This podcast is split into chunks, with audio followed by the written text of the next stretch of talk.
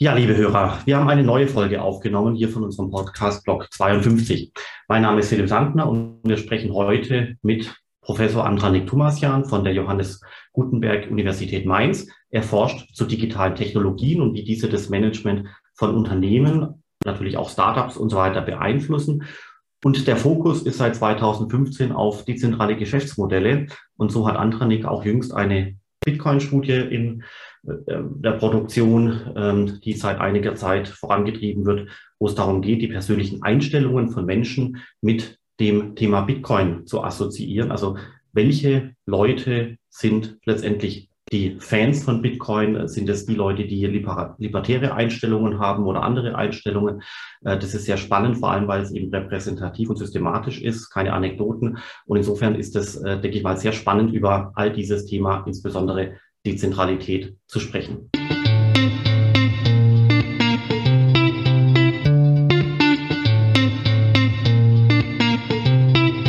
Ja, lieber Andranik, ich freue mich sehr, dass wir uns jetzt hier heute unterhalten können. Wir kennen uns ja schon eine ganze Weile. Wir waren ja auch mal Kollegen, gell, als wir beide bei der Isabel Welpe an der TU München äh, gearbeitet hatten. Und äh, wir machen beide Blockchain-Themen mit verschiedenen Perspektiven. Und wir wollen heute einfach mal direkt äh, in das Thema Dezentralität äh, einsteigen oder Dezentralisierung. Was mhm. bedeutet es eigentlich? Was ist hier wichtig? Wie passt der Bitcoin da rein? Passen andere Ansätze auch da rein oder nicht? Und damit, Antranik, das Wort direkt zu dir. Und bevor wir starten, Antranik, bitte dich unbedingt natürlich noch vorstellen. Du kannst dich selber viel besser vorstellen, als ich das jetzt könnte. Sehr gerne. Ja, danke für die Einladung. Freut mich echt, äh, hier zu sein. Mein Name ist Antonik Thomasian. Ich bin äh, Professor für Management und digitale Transformation an der Johannes Gutenberg Universität in Mainz. Und ähm, wie Philipp, du auch schon gesagt hast, ähm, waren wir ja vorher eine Zeit lang an der TUM gemeinsam und haben da viel geforscht, ähm, vor allem zum Thema äh, Twitter, Social Media. Und ähm, ja, daraus hat sich bei mir auch dieses Interesse entwickelt für neue Technologien, und äh, damit beschäftige ich mich jetzt auch schon eine ganze Weile. Mm, ja, und äh, das Thema Dezentralisierung beschäftigt mich auch seit einigen Jahren schon. Also das ist für mich auch eines der Hauptthemen beim, beim Thema Blockchain-Technologie und Bitcoin. Und ähm, weil es einfach ein spannendes Thema ist. Ich denke, das ist ähm, auch eines der kontroversesten Themen, weil es ja immer auch eine Art äh, Promotion ist, den Dezentralisierungsaspekt in den Vordergrund zu stellen. Also was ist sozusagen der Vorteil an Blockchain-Technologie? Ja, wir können Dezentralisierung betreiben. Und das ist ja auch eine dieser, dieser USPs, sage ich mal, die äh, von Vitalik Buterin, dem Ethereum-Gründer, ja, ausgerufen wurden, auch ganz am Anfang. Und seitdem ist es wie so eine Art Meme, hat sich das so verbreitet, auch im Blockchain-Space und auch darüber hinaus. Ähm, insofern ist das für mich ein, ein gerade so ein zentrales Thema, wo ich auch gerade versuche dazu, so das konzeptuellen ähm, Forschungsartikel zu schreiben. Genau. Okay, super. Und jetzt gerade mal direkt für den Bitcoin gesprochen. Ähm, was ist deine Meinung zu dem Bitcoin? Ist es ein brillantes technisches Setting, weil eben hier wirklich Dezentralität äh, technisch umgesetzt wurde, erstmalig äh, auf unserem Planeten? Oder findest du es nicht so spannend? Und was ist auch vielleicht mit anderen äh, Blockchain-Netzwerken? Und. Wann ist etwas dezentral? Ja. Also aus meiner Sicht muss man erstmal wirklich unterscheiden, was ist eigentlich dezentral? Ja, also was heißt dezentral? Wenn ich jetzt mir ähm, anschaue, ähm, das Thema, wer entscheidet bei Bitcoin, ist klar, dass eben äh, es klare Incentives gibt, ähm, das Netzwerk richtig aufrechtzuerhalten, äh, mit korrekten äh, Daten und in einer korrekten äh, Chain zu sein mit dem Proof of Work. Aber auf der anderen Seite muss man auch ganz klar sagen, äh, wird trotzdem das Bitcoin-Netzwerk oder sozusagen die, zumindest die, die, ähm, die Entwicklung weitergetrieben von einem, von einem engen Kern von Personen. Und natürlich kann da theoretisch jeder teilnehmen. Aber es gibt äh, eine Menge Evidenz, dass eben auch schon dieses Bitcoin, Bitcoin Core Development äh, Team ähm, schon auch einfach eigene Entscheidungen trifft, dass es jetzt nicht so transparent ist und dass es bei weitem nicht so ist, dass jetzt irgendwie jede Person einfach da äh, irgendwas beitragen und, und äh, hingehen kann. Und man kann was beitragen, aber eventuell wird es auch nicht angenommen. Und ähm, es ist nicht so, dass man, dass es sozusagen ganz, ganz frei ist, wie das ähm, ganz oft nach außen dargestellt wird. Und ähm, auf der anderen Seite ist es natürlich auch so, dass man auch die Skills dafür braucht. Also Dezentralisierung, äh, alles schön und gut. Aber gerade wenn ich ähm, im IT-Umfeld unterwegs bin, ist es ja klar, dass äh, da eine Menge Leute, äh, dass, dass man da auch eine Menge IT-Wissen, also konkret äh, Programmierkenntnisse braucht, um da wirklich äh, was mitzugestalten. Ähm, insofern so ganz dezentral ähm, ist es dann auch wieder nicht. Aber was man auf jeden Fall sagen kann, es gibt zum einen ähm, eine infrastrukturelle äh, Verteiltheit. Das sind eben die verschiedenen Nodes, das sind die verschiedenen ähm, ähm, Computer, auf denen das äh, läuft, Server, Rechner und so weiter. Ähm, es kann auch jeder, der möchte, am Mining teilnehmen. Klammer auf, natürlich ist es heute äh, nicht mehr einfach so möglich. Man braucht eine riesen Farm und so weiter, um da signifikant auch was äh, rauszuziehen. Klammer zu. Aber rein theoretisch ist es möglich.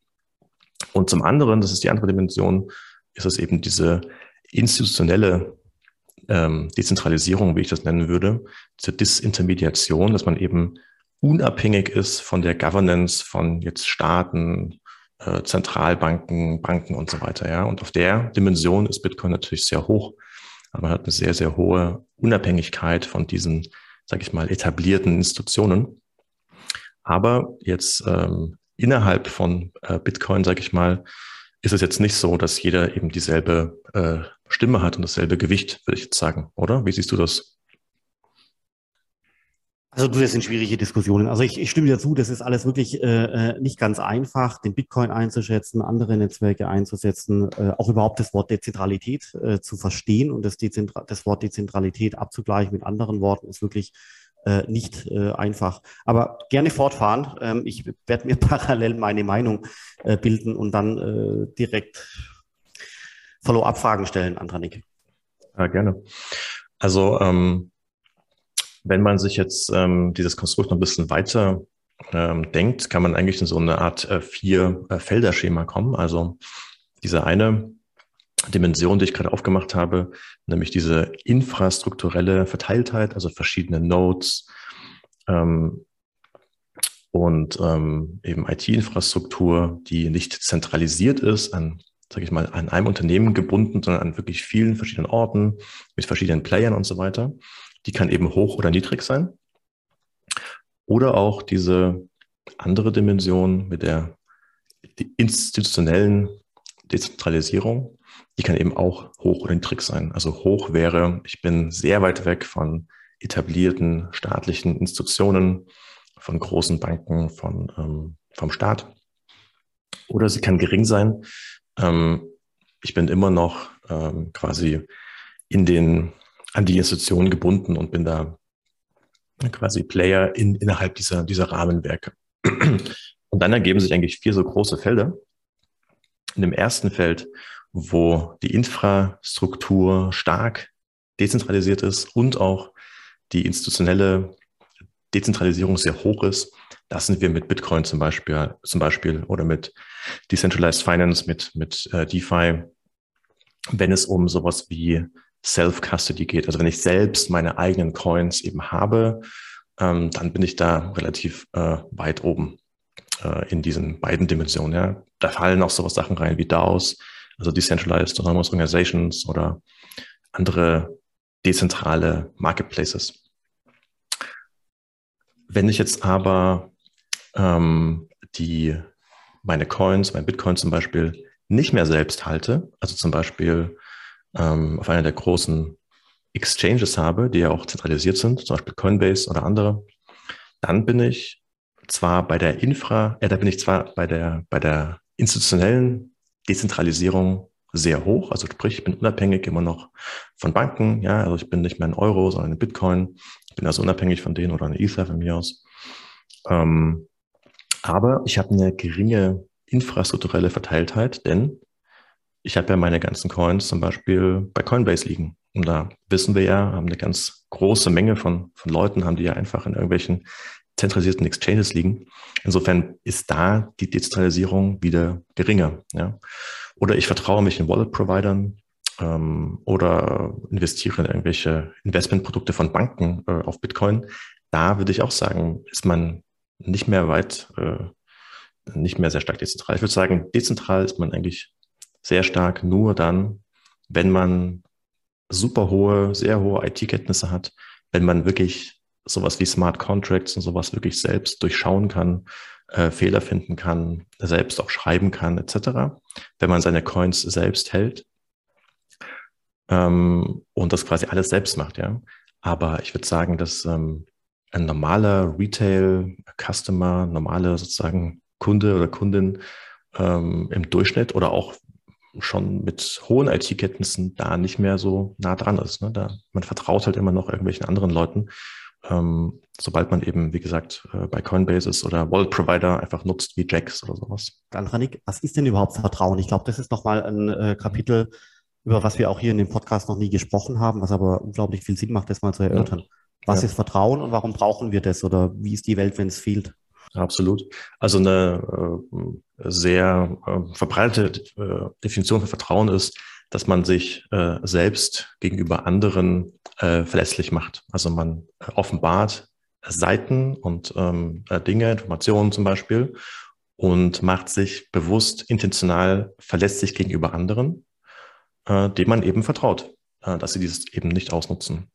Und ähm, ich denke, beim, beim, beim Thema Bitcoin oder beim Thema auch generell Kryptowährungen und alles, was mit IT zu tun hat, übrigens auch Open Source und so weiter, ist natürlich das Vertrauen ähm, dann hoch, wenn ich diese ganzen Produkte und Dinge durchschauen kann. Also für jemand, der das alles versteht, der selbst codet, der den Code nachvollziehen kann und ähm, auditieren kann, ist das alles äh, sehr, sehr hoch.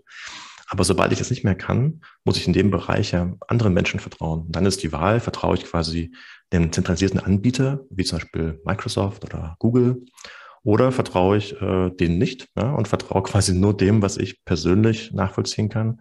Dann sind wir eben bei sowas wie Linux-Produkten, ähm, alles was Open Source ist sozusagen. Ja.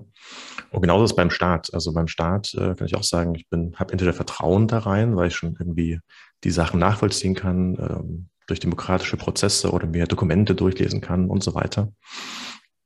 Oder ähm, ist es nicht der Fall, weil ähm, ich eben sage, ja gut, es gibt zwar Transparenz, aber vielleicht verstehe ich es nicht oder ich, ich glaube nicht dran ähm, und so weiter. Und da sind wir schon fast im Bereich der, sag ich mal, Verschwörungstheorien, ja, noch nicht ganz natürlich, aber ähm, in dem Bereich, wo man dann sagt, ja, okay, ähm, kann dem Ganzen nicht vertrauen, etc. etc. Und deswegen glaube ich, Vertrauen ist ein ist ein großer ähm, Faktor, der eben auch dazu führt, dass Menschen immer mehr äh, Kryptowährungen auch ähm, äh, verwenden, dass man eben sagt, ja, ich vertraue dem Staat eben nicht mehr, vertraue der Politik, der Zentralbank zum Beispiel nicht mehr und so weiter.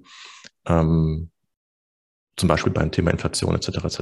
Ja. Oder anderer Grund, Grund kann einfach sein, dass man sein Geld einfach ähm, nur retten will und über den über die Inflation äh, hinaus retten möchte. Ja. Aber ja, ich würde sagen, Vertrauen ist dann ein großer Punkt und ähm, das Vertrauen muss nicht so hoch sein, wenn ich eben mich sehr gut mit den Themen auskenne und äh, eben idealerweise selbst verändern kann.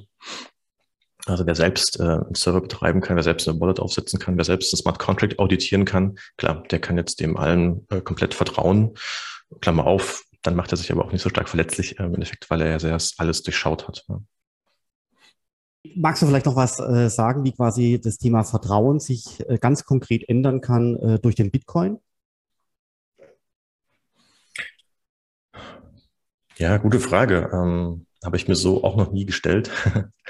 also ich denke, ähm, Vertrauen ähm, beim Bitcoin, ja, also sobald man äh, Vertrauen hat in, in die ganzen Prozesse und ähm, den Code und so weiter durchschaut halt, wie, wie auch Proof of Work und so weiter funktioniert, ähm, vielleicht auch das Paper von äh, Satoshi gelesen hat, dann glaube ich, kann das Vertrauen ähm, recht hoch sein, wenn man auch noch ähm, also diese ganzen Updates verfolgt etc. Aber für jemanden, der das nicht tut, glaube ich, ähm, wird es schwierig. Da muss man quasi blind vertrauen. Ja, und ähm, letztlich ist Bitcoin ja auch keine demokratisch gewählte Institution oder ähnliches. Ähm, von daher glaube ich, ist es, ja, also ich, ich weiß nicht, ob, ob das Vertrauen da wirklich so hoch ist. Ähm, es sei denn, man, vertraut, man vertraut blind, ja, dann kann das Vertrauen ja natürlich auch entsprechend hoch sein, klar. Ja, also vielleicht ein Gedanke dazu noch, äh, was, was ich halt spannend finde. Vertrauen existiert ja zunächst mal ähm, zum Beispiel zwischen Menschen, das sind Freundschaften. Vertrauen kann aber auch vom, vom Staat erzeugt werden ähm, durch Institutionen, ja, zum Beispiel eine Bank äh, oder auch eine stabile Währung, wie zum Beispiel eine nicht inflationierende Währung. Das erzeugt äh, Vertrauen aufgrund äh, von Institutionen, die der Staat äh, gebaut hat. Das funktioniert in manchen Ländern besser und in manchen Ländern weniger gut, äh, wie wir sehen ja auch gerade in der Ukraine und in, in Russland, wie quasi Institutionen kaputt gemacht werden, mutwillig, die also wirklich mühsamst aufgebaut äh, wurden. Und seit dem äh, Bitcoin gibt's, kann man schon sagen, dass es auch eben so eine Art technische äh, Institution äh, gibt, die funktioniert. Also aus meiner Sicht ist Bitcoin so eine Art technische Institution, mhm. die aber es dann plötzlich nicht mehr erforderlich macht, einer Institution oder ja gut, einer menschengeschaffenen Institution oder einer Person zu vertrauen, sondern einzig oder allein äh, dem Code, äh, auf dem Bitcoin basierend aufgebaut ist und der hier in äh, zig Rechenknoten abläuft. Also das heißt, Vertrauen ändert sich möglicherweise bei dem Bitcoin eben schon, weil ich keiner Person und keiner Staatsinstitution mehr vertrauen muss, auch keine Regulatorik mehr, sondern schlicht und ergreifend dem Softwarecode.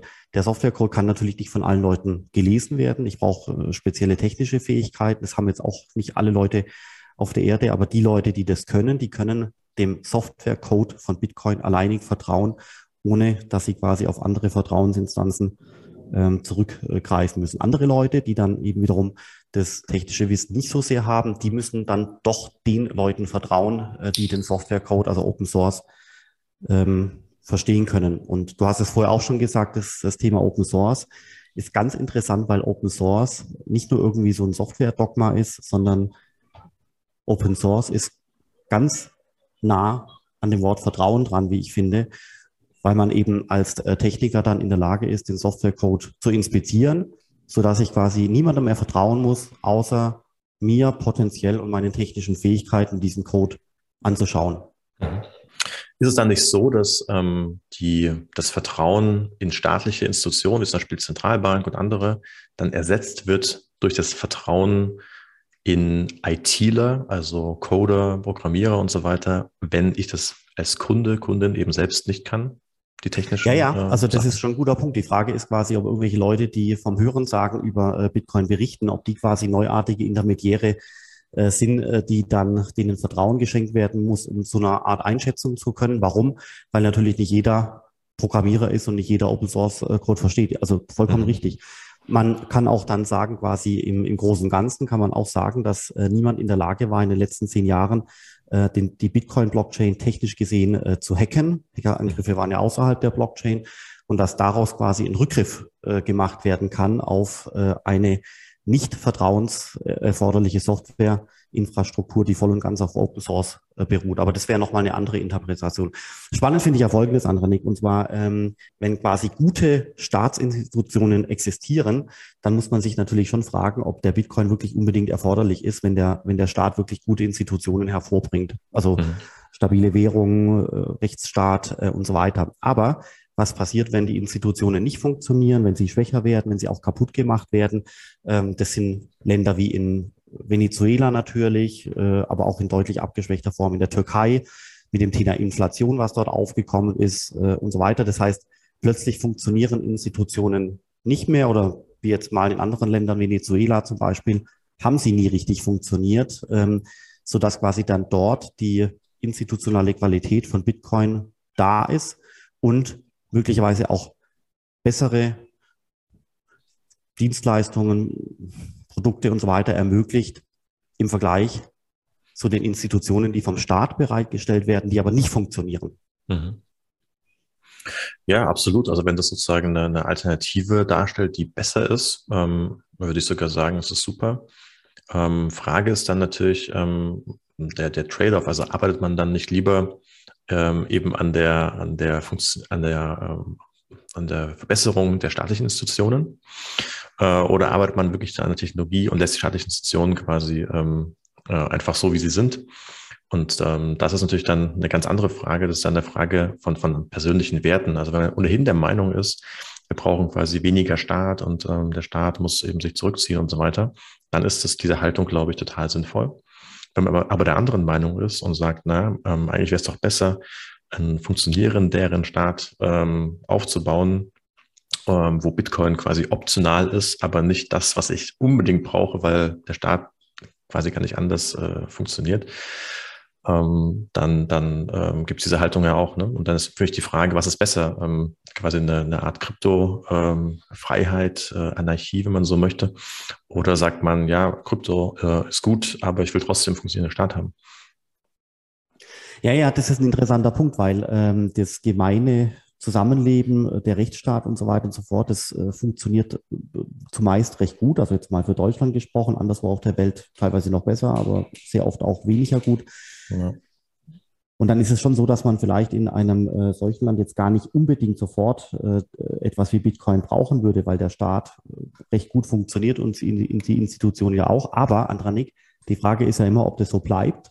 Weißt du, hier ist hier hier äh, die Geldstabilität von der EZB, ja, wo mhm. quasi eine Institution wie eine stabile Währung jetzt so langsam quasi in bisschen kaputt äh, geht bei einer Inflationsrate von sieben oder acht Prozent ohne den Ölpreisschock.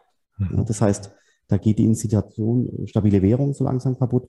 Dann hatten wir auch Kanada mit diesen Trucker-Protesten, äh, wo quasi äh, der Staat gesagt hat, ähm, liebe Trucker, ihr dürft nicht protestieren gegen die ganze Impfthematik. Ähm, das geht so nicht und infolgedessen versuchen wir quasi die Bankkonten zu blockieren von den Leuten, die hier gespendet haben und so weiter und so fort. Das heißt, da ist der Staat ja eigentlich schon irgendwie noch in Ordnung, aber trotzdem kann man auch schon erkennen, dass der Staat beginnt, äh, Dinge zu tun, die er vielleicht besser nicht, die, die man sich nicht hätte gewünscht.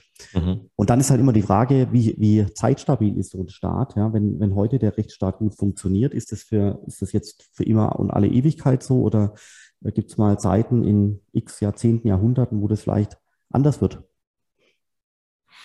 Ja, guter Punkt. Also ähm, klar, also es ist wirklich die, die Frage der, der, der alten Haltung, würde ich sagen. Äh, wir forschen auch da dazu, ähm, zu diesem Thema ähm, gibt es eigentlich äh, Prädiktoren, also Vorhersagemöglichkeiten der, der Bitcoin-Nutzung und, und der, der ähm, Adaption äh, über Werte, also persönliche äh, und politische Werte.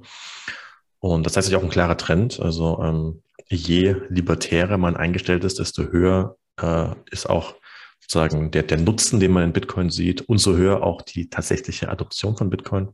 Äh, das ist eine Studie, die wir auch, ähm, wo wir das weltweit eben zeigen können, nicht nur in Deutschland, sondern wirklich in einem Sample, also in einer Stichprobe mit, ähm, mit. Also, ja, also, also das heißt, ihr habt Leute befragt mhm. ihrer persönlichen Einstellung, zu ihrer politischen Einstellung, anonym, äh, wie in der Wissenschaft üblich. Und genau. dann habt ihr quasi untersucht, ob davon abhängig ist die Adoptionsrate von Bitcoin.